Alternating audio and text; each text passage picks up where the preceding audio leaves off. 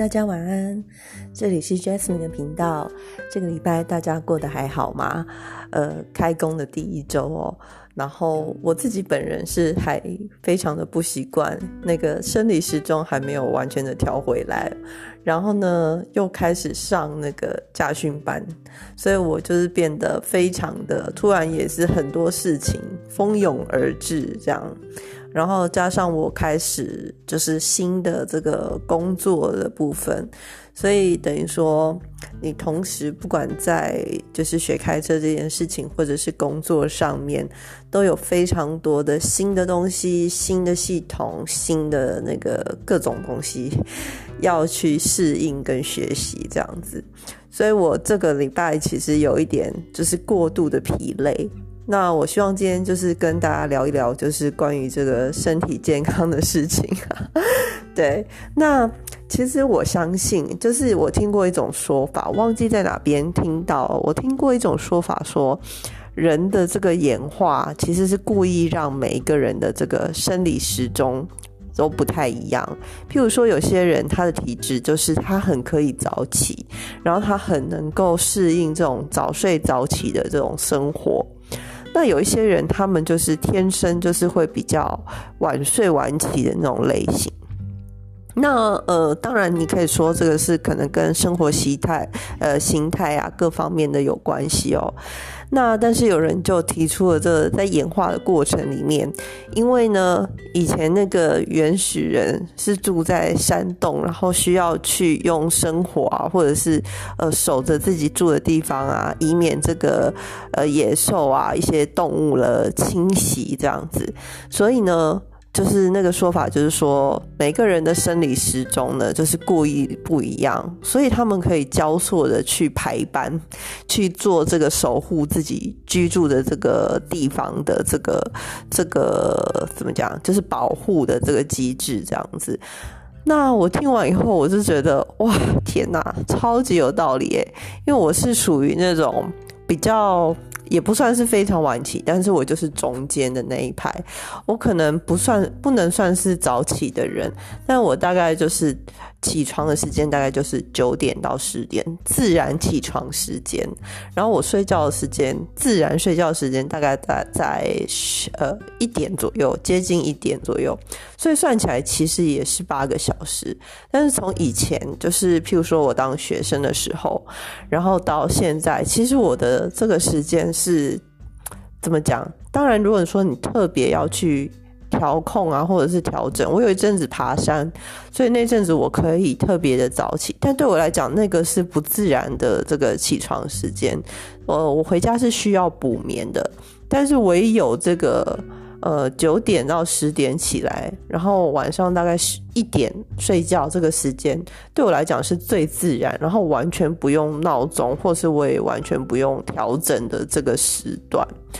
那我不晓得大家有没有就是仔细的观察过自己的这个睡眠习惯哦？我是觉得说睡眠习惯如果能固定在一个时间是最好的。那当然，我们配合上班的 schedule，呃，早一点的人可能。像是在一些传统产业啊，或者是比较早需要开会的人，他可能要八点到公司，或是八点开始工作。那有一些人他可能可以到九点十点。那为了配合这个时间呢，我们可能都必须要调整到。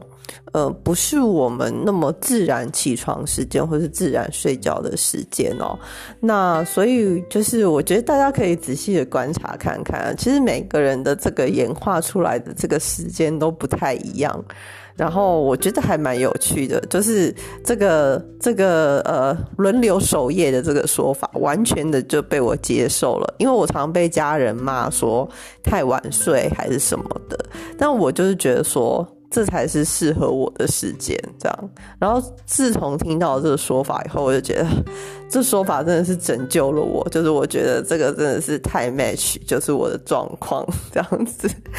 当然，这不是，就是这只是一个有趣的这种想法啦。但是我就会觉得说，嗯。对，因为我本来就是这样子，就我其实我不并不想改变它，那只是我们后天可能因为上学或者是上班而做了一些调整，那这些调整可能也会慢慢的变成你的生理时钟。但对我来讲，不管我怎么调整，我最后就是会回到这个时间。对，所以就是我觉得大家可以就是呃，怎么讲，探索一下自己，我觉得这个蛮有趣的，这样子。好，然后这个是我最近就是呃那个什么放假的这个时差，我的自然起床时间我还没有办法调到我的上班时间的生理时钟。对，所以我这礼拜以来加上有补班的关系，所以就是有一点辛苦这样子。那我希望大家可以在这个礼拜天可以好好的稍微休息一下。那之后又有二二八连假啦，所以呢就是呃就撑。撑着这几天，然后再好好的休息吧。好，然后呢，我今天想要讲一下，就是关于这个健康的这件事情啊。健康这件事情，我觉得可能呃，每个人从小到大就是会一直听到讨论这件事情的这个主题哦。那我今天想要讲的是，我觉得健康这件事情啊，我到我本来在，譬如说，我本来在当学生或者是年纪比较小的时候。我对健康这件事情其实并没有太大的这个意识到它的这个重要性或者是严重性，顶多就是说感冒的时候很痛苦，或者是肠胃炎的时候就是觉得哦超难过这样，然后很不方便等等之类的。那我今天想想要讲的是说，这个健康这件事情可以影响到你的整个社交，还有你的这个。你周围的人这件事情，就是健康这个东西，你看起来好像是很 personal，然后非常个人的事情哦。但是其实健康这件事情，其实会影响到你周遭的很多人这样子。那打个比方好了，就是长辈。就是长辈，很多长辈他们在老了以后的照顾问题，就会是变成每一个家庭的，呃，都必须要面对，或是迟早要面对的一个问题。只要你有爸爸妈妈，然后他还在你身边。那他年纪大了，就一定会有，就是譬如说有一些老毛病啊，或者是行动不方便啊，这都还算是轻微的。那可能有一些比较麻烦的这种长期的病，譬如说要去洗肾这些这些东西，或者是呃他有这个呃一些更加严重的病哦，或者要常常回诊的，这些就会对于整个周围的人的系统造成很大的负担哦。那我以前就是呃还在念书当学生，二十几岁的时候，其实是没有感觉到，也没有意识到说这个维持健康其实是不只是对自己负责，也是对周围的人负责。但是我后来就是看了很多，就是关于呃就是年长者照顾的这个部分哦，然后还有一些譬如说有一些小孩子生病了。可能他们很小就生病了，然后，呃，父母为了他疲于奔命这件这些事情哦，那后来，呃，我并没有就是同整出一个就是。就是健康是要对谁负责的这种想法，那时候我并没有这样的想法。直到有一次过年的时候，我们家族跟呃其他家的长辈，就是他们我们家跟他们家，因为我们从小就是可能玩在一起啊，或者是邻居啊这种认识很久的两个家庭一起出去。那我跟那个邻居的阿姨聊天，因为小时候我们不会聊多么深入的话题嘛。那但是这个后来我们长大了以后，算是呃第一次，就是在我出了社会以后，跟这位阿姨聊天这样子，那我们就有办法谈到比较一些深入的话题。那其实他那时候只是轻描淡写说，他觉得他现在的任务，因为他们已经快差不多就是要退休的那个年龄了嘛，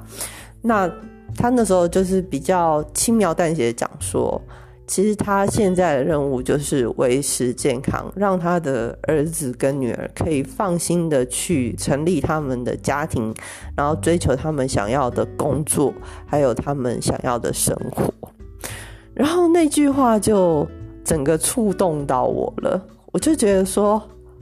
对，健康是一件很重要的事情，没错，但是并不是为了你自己本身的生活品质而已。这你自己的生活品质当然是很重要，但是这件事情每每个人都知道。但是当你呃成长到一个程度，不管你是作为子女或是作为父母都好，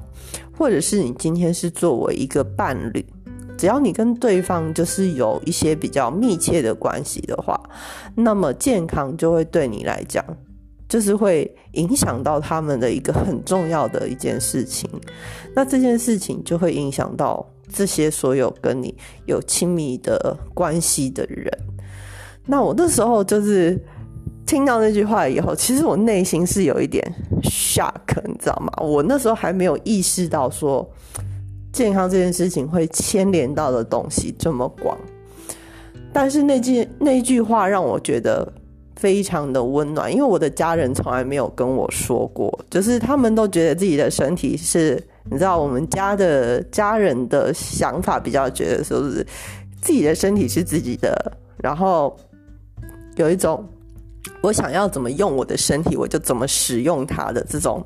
有一点这种任性的感觉，那跟那个阿姨的一些基本的一些观念是完全不一样的哦，所以就是对我造成一些冲击这样子。那这句话就后来就一直留在我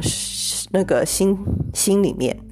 那后面呢，我就是也经历了一些，譬如说。别人的身体出了什么问题啊，或是自己的身体，呃，有一度需要动手术，然后还有呃一些就是其他的这些东西，呃，一起出现了以后，我才惊觉到那位阿姨讲的真的是非常非常的对。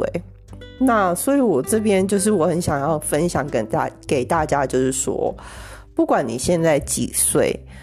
你的健康不只是可以，你的健康的身体不只是可以陪伴你继续走下去你的人生这么这么单纯的一个事情而已。你的健康也影响到你未来，就是跟你呃跟你亲密的人，或者是跟你很好的人，或者是嗯你的子女，或者是你的任何的亲戚，他们有可能需要到。呃，照料你的生活。当然，你在年轻的时候，你还不觉得，因为年轻的时候真的会觉得自己什么都可以做得到。真的，我我那时候才二十几岁，我也觉得 I can do anything，你知道吗？我可以做夜班的工作，我可以做大夜，我也可以做白天的工作，我可以什么时候起来我都起得来，你知道吗？但是后面。就是当你的年纪开始慢慢到一个程度，一方面你也觉得自己的体力好像没有那么快恢复了，那另外一方面你也会承认说，其实我真的累了，然后我也不想要让自己再这么样的辛苦了哈。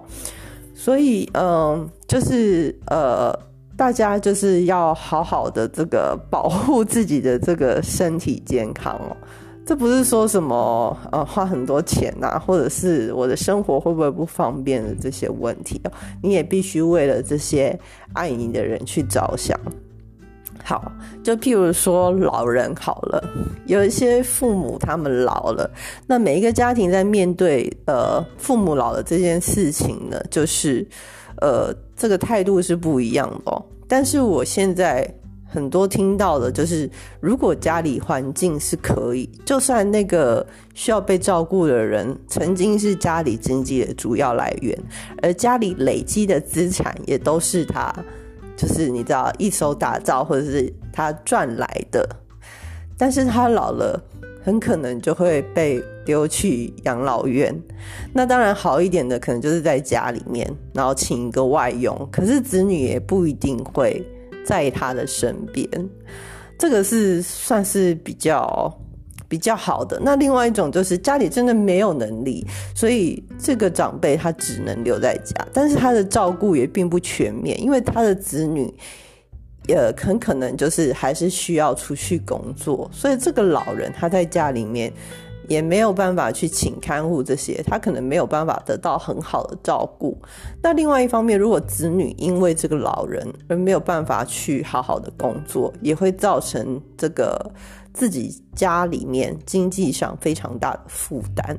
对，那所以呃，在健康这件事情来讲，当然，嗯，很多人会说，其实有些病真的是无法预测。有些人生活的很健康啊，他还是得癌症啊，这些我们都见过，就是就是去年啊，或者是这几年，真的很多的案例。但是我觉得我们就是要做我们能够做到的东西，就是顾好自己啊。其实现在在还可以的时候。就做多顾好自己，那真的我觉得到到了，you know，我现在已经开始迈向，